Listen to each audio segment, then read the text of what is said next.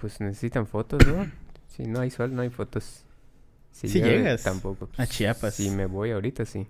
De Mérida a Chiapas antes de que anochezca son las 12. Sin pedos. ¿Seguro? Más tarde a las 8 ya estoy allá. ¿En serio? ¿Pero a las 8 no es de noche ya? Está empezando. ok, ok, muy bien. ¿Qué, ¿Qué, es lo más divertido que hay de acá, Chiapas? Nada. o sea, de plano no hay algo que me digas, me entusiasma llegar a, no sé, alguna cosa ahí de empanaditas a la mitad del camino algo. No, no, no, para. lagartos en Tabasco, claro. no, no, llego bien hermoso. nada, así de plano de acá ya nada, nada. Mm, pues es que no me detengo, güey. Eh, está bien. Salvo Entonces, tú, tú sí eres de la, tú sí eres de la gente que, que, que no que no disfruta el viaje, tú solo quieres llegar. Y... Ah, sí, totalmente. Muy bien. Filosofía de vida con, con el tío Edwin. Pues empecé, empecemos.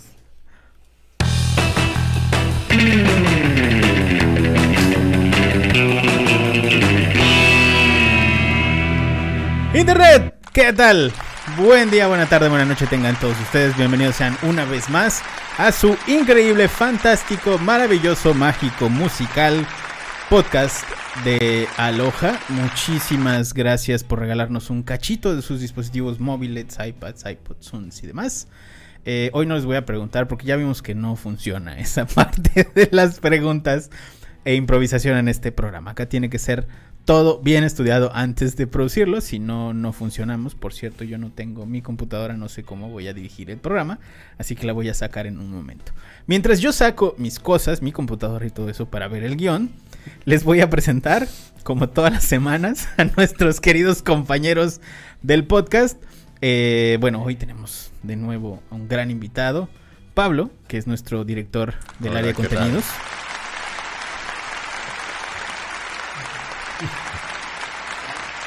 Y Edwin. ¿Qué tal? Un gusto saludarlos. Que es nuestro, nuestro project manager. Y como todas, todas las semanas, eh, nuestro floor manager, director de cámaras y todos los, demás adjetivos que le hemos dicho, Dobby, nuestro, nuestro Quasimodo y demás que ustedes nos han también dejado por allá comentarios, Isaac. ¿Qué es nuestro... Dios. Se pone nervioso el muchacho. no le podemos poner mucha atención porque hace estas cosas, como podrán ver. este, como meter el intro donde no debe. Eh, pero bueno, gracias Isaac por regalarnos tus conocimientos. Antes de empezar, cuéntenos cómo ha estado la semana mientras yo hago como que los estoy escuchando y en realidad estoy prendiendo mi computadora. Bien, cargada de trabajo, pero con mucho ánimo. Eh, vienen proyectos nuevos, eh, muchas cosas que descubrir, muchas cosas que explorar y pues a darle, nutriéndonos con información para darle lo mejor a nuestros clientes y amigos. Y pues aquí estamos. Pablo, ¿tú qué opinas? Pues con la semana igual cargada de trabajo, un poco silenciosa porque nuestro compañero Mike estaba de vacaciones, pero ajá, extrañándole un poco y, y con nuevos proyectos, muchas cosas que hacer. ¿Cuánto te pagó el Miguel por decir eso? Nada, siempre, siempre comentamos cosas de Mike. Cosas bonitas de Mike. Sí, al público le gusta saber de Mike. Bueno, ah, lo vimos hace rato, ¿no? Vino y se veía feliz y contento, tal vez. No, sí, sí nos necesita, sí. Sí nos extraña, sí vimos su cara de... le fue a que le den su medicina. Sí, sí vimos su, su cara de, de que quería quedarse a platicar con nosotros. Yo creo que sí nos extraña. No sé, se fue muy rápido. bueno, hoy era quincena, entonces tenía que pasar por su quincena. Este, no quiso esperar a que alguien se la alcanzara. Pero bueno, este, Miguel, te extrañamos. Si estás escuchando este podcast, sí te extrañamos. Esperamos el lunes verte de nuevo en la oficina. Eh, hoy tenemos un programa bien especial. Vamos a platicar sobre uno de los temas más mm, controversiales y al mismo tiempo como que todavía no tiene al 100% cautiva a la, a la comunidad de, estrategas digitales o empresas que están utilizando inbound marketing para eh, sus procesos de ventas, que es pues los chatbots. Em, son, bueno, ustedes seguramente les ha tocado platicar con alguno. Eh, muy seguramente en algún tema de soporte les ha tocado eh, que les, no sé, que les hable un Juan Pérez y en realidad pues es una computadora, no, no es un Juan Pérez. Eh, y bueno, em, para no hacer largo el cuento, Pablo, compañero Pablo, ¿qué es un chatbot? Para que todo el público que está acá, los que estén perdidos no sepan qué es, sepan que es un, que es un chatbot. ¿Nos puedes dar contexto de esto, por favor? Los chatbot, como su nombre lo dice, es un bot, un programa de computadora. bot que chatea. Que es capaz de mantener conversaciones con, el usuario. Esto va muy de la mano con todo el tema de, automatizaciones de marketing y un poco también con inteligencia artificial, dependiendo de qué tan complejo sea el, chatbot. Habla del micro, Pablo, no a mí. bien. Este, estos, eh, creo que mm, los chatbots más conocidos son los que, los que te encuentras en Facebook, precisamente Facebook Messenger, y también los que te hablan de ahí de vez en cuando cuando estás visitando una página web y de repente te sale ahí un robot que literalmente te dice que es un robot o alguien simulando que es una persona para ofrecerte información sobre cualquier cosa. Todo esto permite prácticamente tener un asistente este, de servicio al cliente en todo momento. Es muy cómodo tanto para las empresas como para el usuario que está interactuando con él. Claro, y aquí también va, digo, nada más para hacer un poquito de hincapié, está el tema de que pueden ser tan complejos como realmente un sistema de um, una red neuronal, por ejemplo, para un tema de inteligencia artificial donde ya te esté contestando cosas coherentes con base en algún tipo de información que te haya dado. Eh, por ejemplo, tiene un una especie de sistema de eh, self-service, por así decirlo, como es, como eh, como una gran wiki donde tú vas metiendo toda la información de, tus preguntas frecuentes de tus usuarios, su información de tus horarios y lo que sea.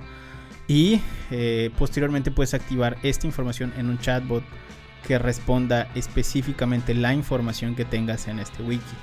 Entonces, este, pues digamos que este es como semi inteligente, por así decirlo, porque bueno, eh, tú le metes la información, aprende un poquito y se detona con base, pues, en la información que esté en tus preguntas, este, frecuentes, ¿no? Eh, empresas como, como esta, pues hay, hay, hay, muchísimas que tienen ese tipo de, de servicio como Intercom, por ejemplo, es una de las más conocidas, fue de las primeras en hacer esto. Y eh, bueno, ya de ahí podemos pasar a cosas todavía mucho más complejas, ya con temas de inteligencia artificial y lenguaje natural y tal. Eh, que bueno, eso ya sería como otro capítulo para esto. Hoy específicamente nos vamos a centrar en eh, dos tipos que son pues prácticamente los, los que son contextuales, creo que me habías comentado, y los que son con base en keywords. Ahorita vamos a ver esa parte. Entonces, bueno, ese es el, tema eh, de, los chatbots, que es un chatbot. Y ahorita, para, em, para desglosarlo un poco más, o sea, para que usted, usuario, entienda un poquito y pueda diferenciar entre A y B de lo que vamos a estar hablando, se dividen por un tema de función. En cuanto a la función, los tipos de chatbots. ¿Pudieras ayudarnos con esto, Edwin? Claro, eh, hay dos tipos de chatbots eh, según lo que nosotros hemos determinado y investigado. Eh, hay chatbots de marketing y los chatbots para clientes o servicio a clientes. Creo que estos son los más comunes. ya que los de marketing van encaminados a dar información al usuario en cuanto a los servicios o funciones que desempeña la empresa. Por eso le llaman chatbots de marketing.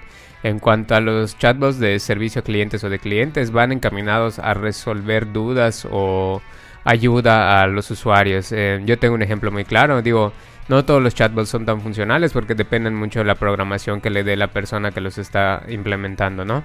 Eh, por ejemplo, si ustedes han, alguna vez han tenido una interacción con el chatbot, por ejemplo, de Easy, eh, pueden ver que a veces no es muy funcional.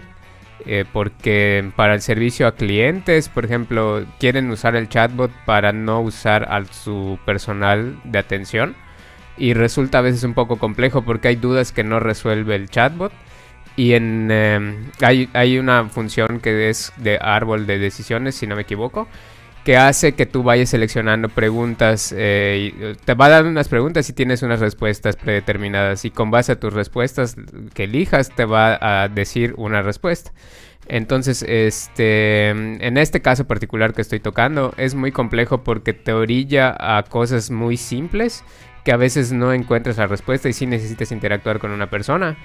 Pero pues en este caso no es muy fácil eso y tampoco te da la opción de contactar con un asesor. Quiere resolverlo todo ese chatbot, pero no está lo suficientemente funcional como para hacerlo. Entonces por eso digo, eh, eh, hago hincapié en que depende mucho de la programación que le des al chatbot, qué tan funcional o no puede hacer este. Eso hablando del servicio a clientes. Ahora para el de marketing, yo creo que ese sí lo dominan porque no hay más. Te dan los servicios, cuáles quieres escoger, si escoges alguno, te canaliza, te da precios y e inmediatamente te, te, lleva un asesor. Entonces son dos variantes y se manejan de forma diferente. Y pues podemos ver en ese ejemplo que acabo de dar de Easy que una está bien aplicada y otra no tanto. Entonces sí tienen que poner en la balanza qué tanto quieren responderle al usuario y qué tanto quieren que el chatbot interactúe y, y dé esas respuestas.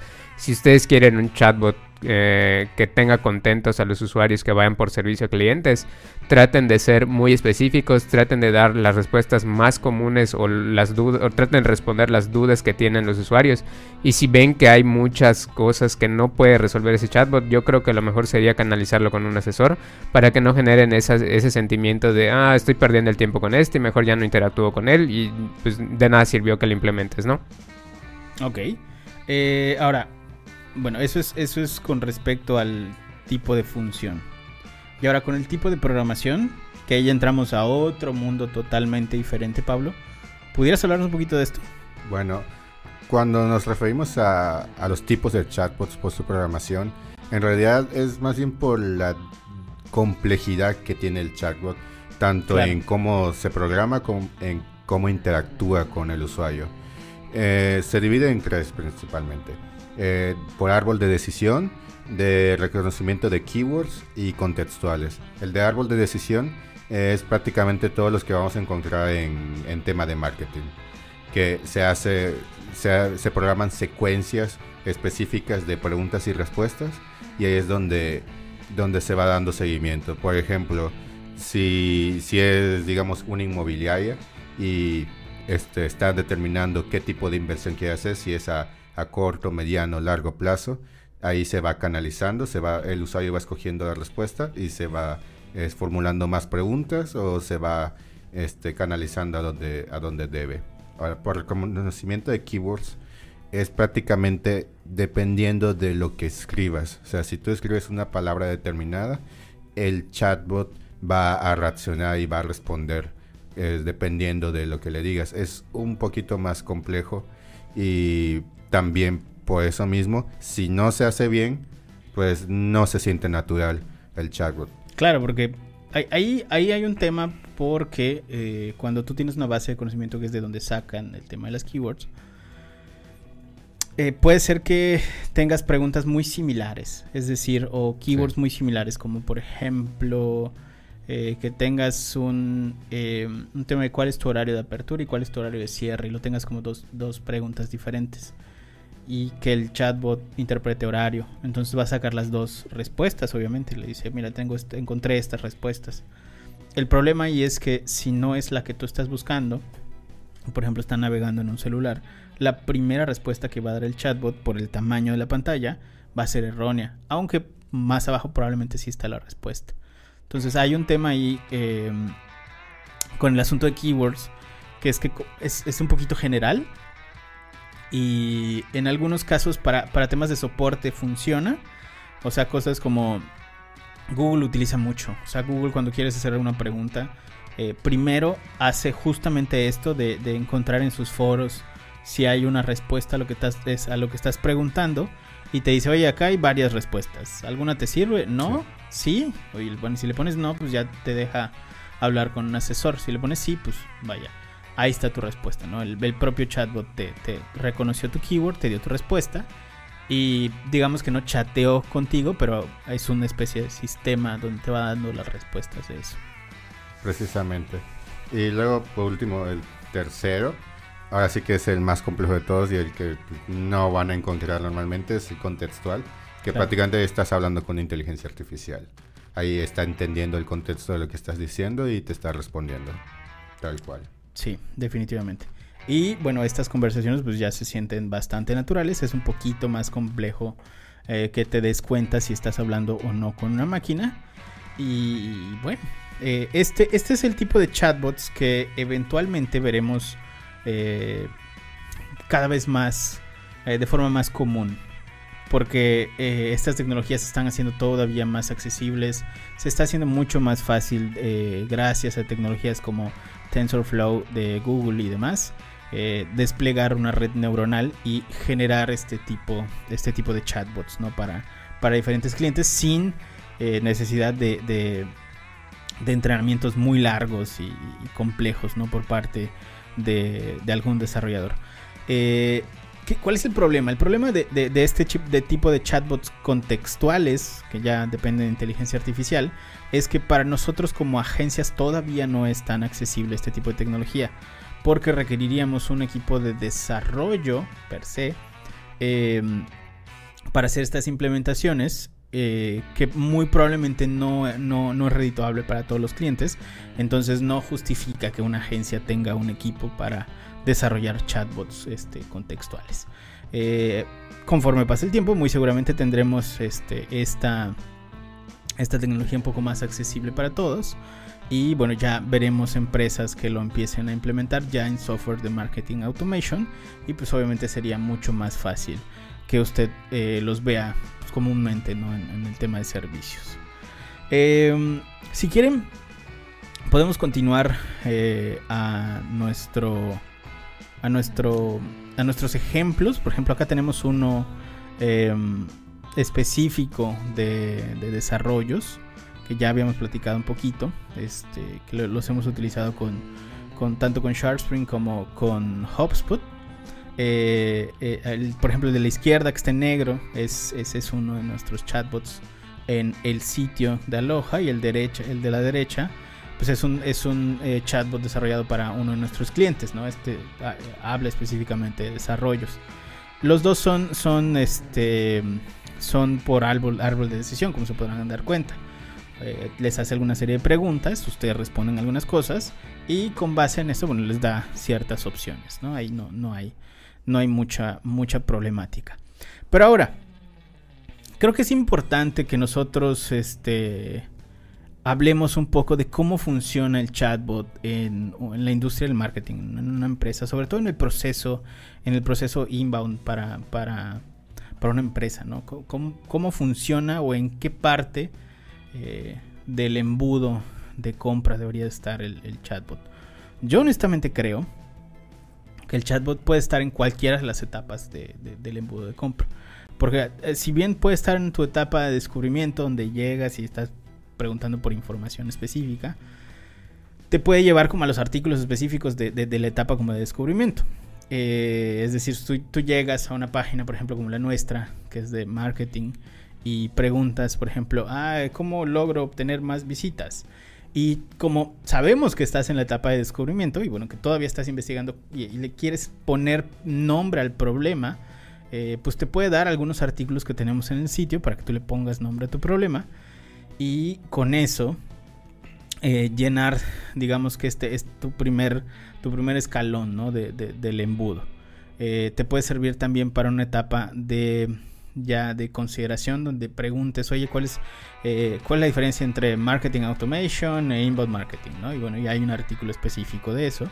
también te puede sugerir a eso. O ya en la etapa de decisión, donde preguntas ya temas como precios, este, costos, tiempos eh, y demás. Bueno, si tú tienes esa información en una base de datos, puedes responder esa, esa información. Pero me gustaría escucharlos ustedes. ¿Cómo, cómo creen ustedes que funciona el chatbot en un eh, proceso de marketing? ¿Qué es lo que han ustedes visto en allí afuera, en el mundo real que no es el internet? Yo creo que voy a secundar lo que tú dices. Eh, puede ir en cualquier etapa porque no está ligado a, una en particular. O sea, el usuario no siempre va a querer descubrir lo que estás ofreciendo. Muchas veces ya sabe lo que tienes o muchas veces ya es tu cliente, como mencionábamos en el caso que yo expuse hace un momento. Entonces yo creo que no están limitados a, una etapa, pueden ir en cualquiera porque siempre va a haber alguna duda que probablemente tengan que resolver. Entonces yo creo que no se deben limitar. Eh, dicho esto, creo que no deben estar tampoco ligados a una sola página en el sitio sino que deben estar habilitados en todas las páginas del sitio porque en algún momento pueden tener alguna duda que necesita ser resuelta y probablemente no haya un asesor que tenga la respuesta en ese momento. Eh, más bien que haya un asesor disponible y entonces creo que el chatbot puede darte esa solución rápida, ¿no? Con eso desgastas el esfuerzo humano, eh, les das una atención más rápida y como ya hemos dicho, resolvemos las dudas casi que de inmediato. Definitivo. Pablo. Bueno, así como platicábamos hace rato, creo que, igual es muy importante tener chatbots en la atención al cliente, que prácticamente es un servicio postventa. Entonces, eh, por ejemplo, lo he visto mucho en, en compañías, por ejemplo, telefónicas, en tecnología. A veces cuando tienes una duda de cómo funciona este, alguna parte del servicio o producto que contrataste, ahí está el chatbot que te puede precisamente asesorar acerca de, problemas sencillos. Digamos que esto igual va muy ligado al, tema de, preguntas y respuestas comunes, en donde ya en lugar de tener que una página en la que están todas las preguntas y las respuestas, eh, tú le dices al chatbot qué es lo que está pasando y él te da la respuesta. Es prácticamente la misma información con otro método y muchísimo más cómodo para el cliente. Entonces, es una parte muy importante que algunas empresas terminan olvidando y que va muy de la mano con la fidelización. Entonces, sí es muy importante tener este configurar el chatbot para todas estas etapas del proceso de compra. Y perdón que, que yo me meta, pero ya hablando un poquito de las funciones del chatbot, eh, creo que deben recordar, y volvemos a lo mismo, hay que recordar las funciones del chatbot. Como menciona Pablo, una de las funciones del chatbot es mejorar el servicio a clientes y tener esa asistencia casi que las 24 horas. Más bien, la intención es tenerla a las 24 horas. Eh, como mencionó Sanshir, igual ayuda a los procesos de conversión y facilita la gestión de compras y pagos. ¿A qué voy con esto? De hacer hincapié en esto. Recuerden, ya les dije que es muy importante la programación y lo que ustedes quieren resolver con el chatbot. Si un chatbot lo hacen ineficiente y no resuelve las dudas em, comunes que tiene el usuario, lo más probable es que se vayan y ya no quieran interactuar ni con el chatbot y probablemente ni con su, ni con su empresa, porque en lugar de encontrar una respuesta a lo que querían, salen con más dudas y entonces se hace una confusión tremenda y causas una sensación de, irritabilidad en el usuario. Entonces tienen que tener en cuenta que el chatbot tiene que resolver dudas muy particulares y em, no muchas veces el, la función del, árbol de decisiones es la más adecuada. Tienen que analizar qué es lo que sirve para su negocio y tratar de enfocarlo a eso. Porque yo sí he visto muchos chatbots funcionales que con el árbol de decisiones se responden y está muy completo e incluso te llevan a la sección de preguntas y respuestas donde puedes encontrar algo. Pero muchas veces sí necesitas la opción que te dé hablar con un asesor en algún momento. Entonces ahí recae mucho en el equipo que vaya a implementar este tema de las funciones y de las preguntas y respuestas que vaya a tener el chatbot, porque les digo, eh, la intención es mejorar la experiencia del usuario, no empeorarla. Totalmente. Ahora, sobre, eh, bueno, yo, yo, creo que con este tema ya también abarcamos este el, el, asunto de las ventajas, ¿no? Y por agregar una, eh, digamos, ya no tenemos que tener ejércitos de personas contestando, entonces ahorramos un tema de trabajo humano y el tiempo que tendríamos que, estar este, capacitando personal y demás. Eh, el, costo pues, obviamente es mucho, mucho más bajo. Para muchos usuarios es mucho más cómodo eh, contestar em, eh, a un bot que a una persona porque normalmente las respuestas son inmediatas. Entonces, si buscan la base de datos y te están dando esa respuesta, pues es mucho, mucho más fácil. Optimizas tus procesos porque como es un chatbot, pues todo, obviamente todo está conectado y todo está registrado, ¿no? Y em, permite también contextualizar un poquito la información que le estás dando en ese momento, ya que como el chatbot está conectado a todo, pues sabes en qué momento decirle las cosas al usuario.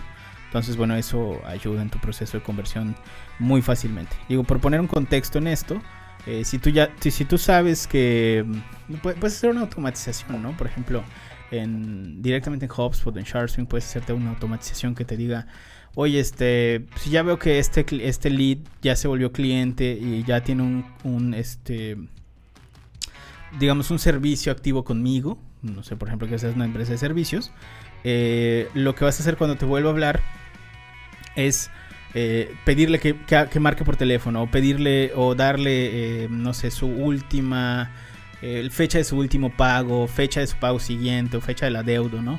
Ese tipo de cosas tú las puedes automatizar, y generar este tema de contexto. Y bueno, ya con esto decimos mucho del tema de las ventajas. Ahora, eh, lo que tú ya mencionabas, pues básicamente son tips para, la implementación, ¿no? Em, creo que podemos definirlos en seis, que serían cosas como definir el rol de los, de los chatbots, darle personalidad, que esa parte es bien importante. Eh, el primer contacto tiene que ser como muy agradable, tienes que trabajar mucho en este primer contacto como para explicarle, hola, soy Manolo, el chatbot de no sé qué, vengo acá a ayudarte, no soy una persona, no estés chingando cuando algo no te lo puedo contestar bien. Por ejemplo, eso la verdad es que nos ha funcionado a nosotros bastante. O sea, eh, puede sonar a chiste, pero la verdad es que sí nos funciona mucho decirle soy un chatbot, no soy una persona. Entiende que las respuestas que te voy a dar son limitadas.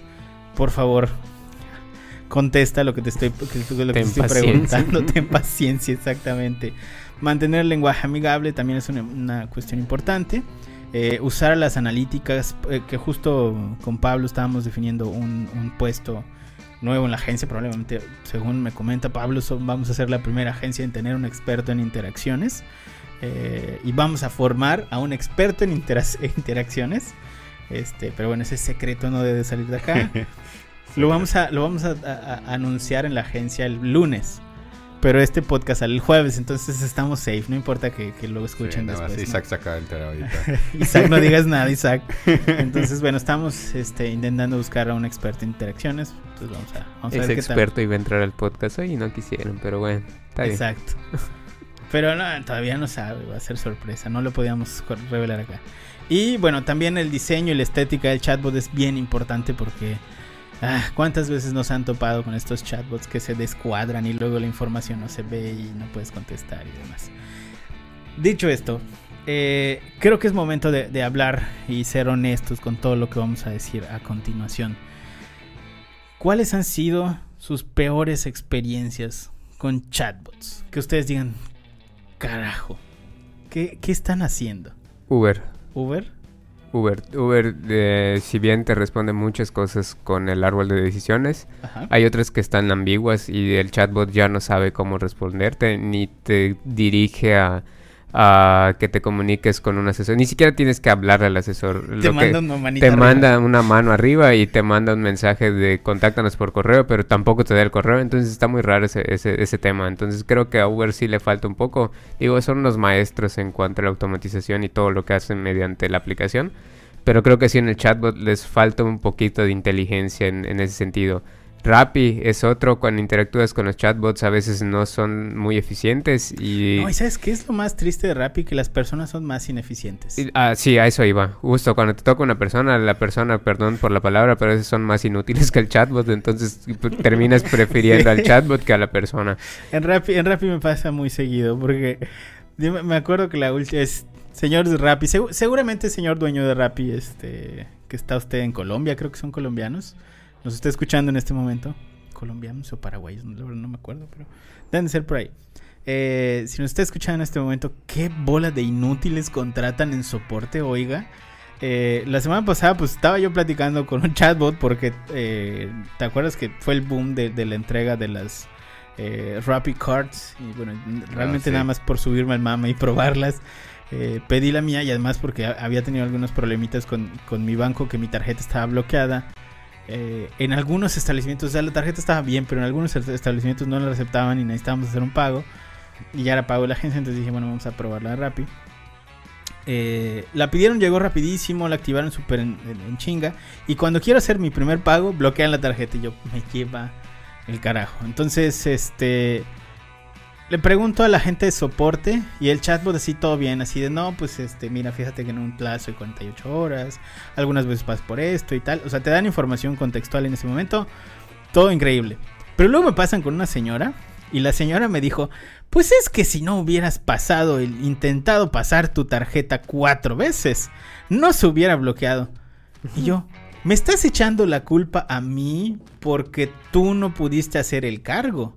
Si tú hubieras pasado el cargo a la primera, yo no te hubiera tenido que intentar cuatro veces. Y se queda la señora, ah, pues no es nuestra culpa, deberías de saberlo. Y yo, perdón, pero pues no viene Sí, con- son muy inútiles. Otro Sí, no, caso no. por el cual sí quiero eh, hacer mención, el de Easy. Yo tengo el servicio de Easy. Interactuar con el servicio de atención a clientes de Easy es un dolor de cabeza cuando Sí. lo quieres hacer por el chatbot.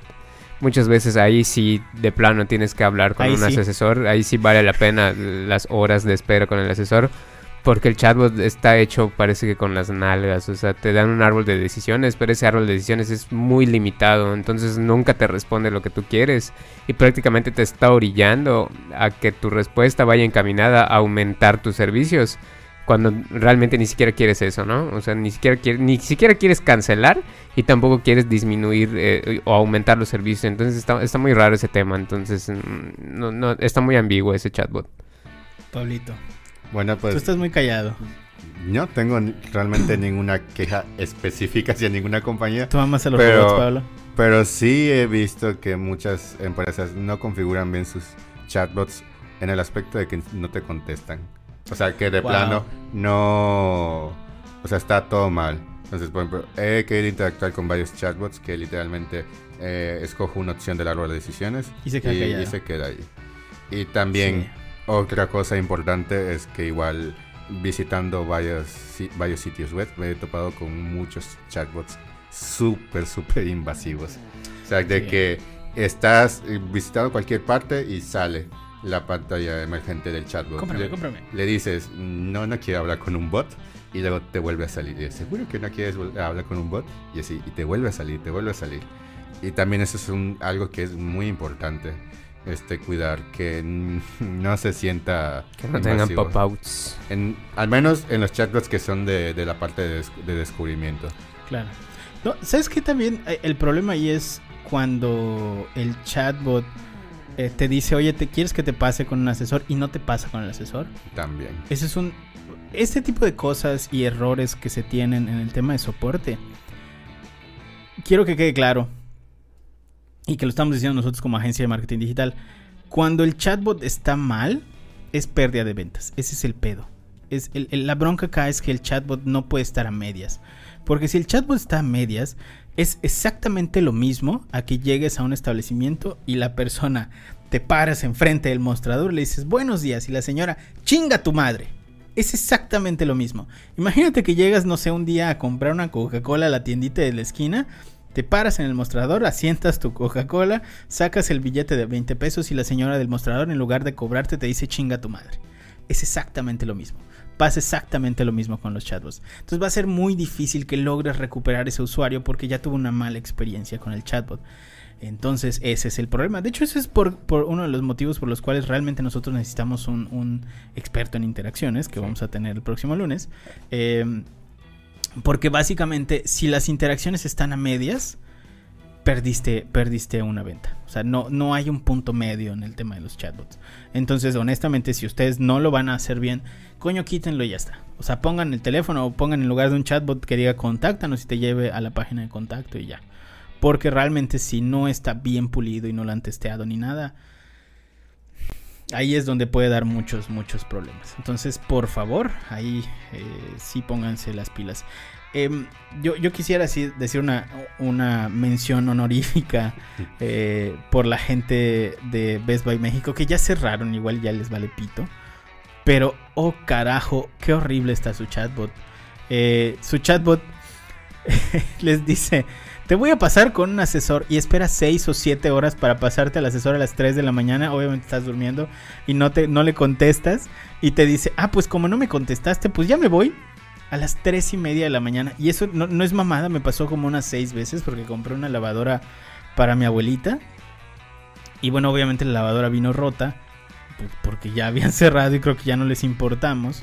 Entonces, este, ah, es, es- estuvo bien raro porque yo compré la lavadora, un miércoles y un viernes ya habían cerrado. Entonces no había llegado la lavadora. Eh, yo no sabía que iban a cerrar ni nada, ¿no? Pero bueno, se suponía que nos iban a dar soporte por el tema de la lavadora. Eh, al final me la regresaron y me regresaron el dinero, pero estuvo bien raro. Porque durante casi un mes, la gente de soporte hacía eso. O sea, te decían, te voy a pasar con alguien de soporte y te pasaban con alguien de soporte a las 4 de la mañana. Y obviamente si no contestabas en los 15 minutos de, de, mm, ventana que te daban para, para, contestar, se iban. 4 de la mañana. ¿Quién carajos te va a contestar a las 4 de la mañana? Pero bueno, eso era, eso era Best Buy México. Igual y puede ser que así haya sido siempre el, el, el chatbot y por eso no funcionaba. Y al final de cuentas eh, me devolvieron el dinero en mi tarjeta. Nunca me avisaron que me devolvieron el dinero. Y un día se apareció alguien de Best Buy a, a, casa de mi abuelita a recoger la lavadora. Entonces fue así como bien raro porque no pedí el reembolso, me dieron el reembolso y fueron a recoger la lavadora. Entonces fue como que muy extraño. Y además lo que sí es me cobraron el envío y ese no me lo devolvieron nunca. Y cuando yo pedía hablar con un asesor me hacían lo mismo a las 4 de la mañana. Pero bueno, aplausos al chatbot de Base Buy y muy probablemente por eso... Miren, tal vez un chatbot pudo hacer que cierre una empresa como Base Buy, no lo sabemos. Pero eh, si es así de malo, probablemente eso haya sido eh, algo eh, que, influya al tema del cierre de, de.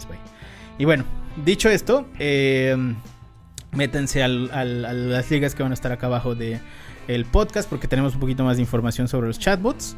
Y bueno, softwares con los cuales pueden hacer chatbots. Está Chatfuel, está ManyChat. ManyChat, que lo usamos bastante para Facebook. Está HubSpot, está SharpSpring. HubSpot es muy bueno, la verdad, este, porque tiene así como que tu chatbot para tu, para tu empresa y además para Facebook, entonces está bien interesante. Así que bueno, dicho todo esto, eh, muchachos, ¿algo más que quieran agregar? Nada, que se suscriban no. y que nos sigan en nuestras redes que van a aparecer aquí en algún momento. Sí, suscríbanse mucho. Nos vemos la próxima semana. Pablo, ¿cómo te pueden encontrar en redes sociales? Como Pablo Hernández con doble A en el NAN de Hernández. Está un poco complicado de decir, pero ahí va a aparecer en pantalla, así Buenísimo. que no hay problema. Edwin, ¿cómo, ¿cómo te encuentran en redes sociales? Arroba EdwinPGZ en todas las redes. Y a mí como arroba soy Sanchiro. Nos vemos la próxima semana. Cuídense mucho. Gracias a todos por escucharnos. Bye. Hasta luego.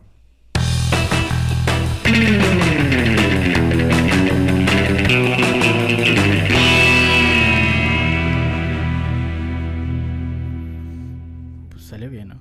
Sí, mejor de lo esperado. Después de un mes de no hacer podcast. ¿Crees que se den cuenta? No. No. Nadie sabrá que no estuvimos acá un mes. Bueno. Pero sabrán que extrañamos a Miguel. Ah.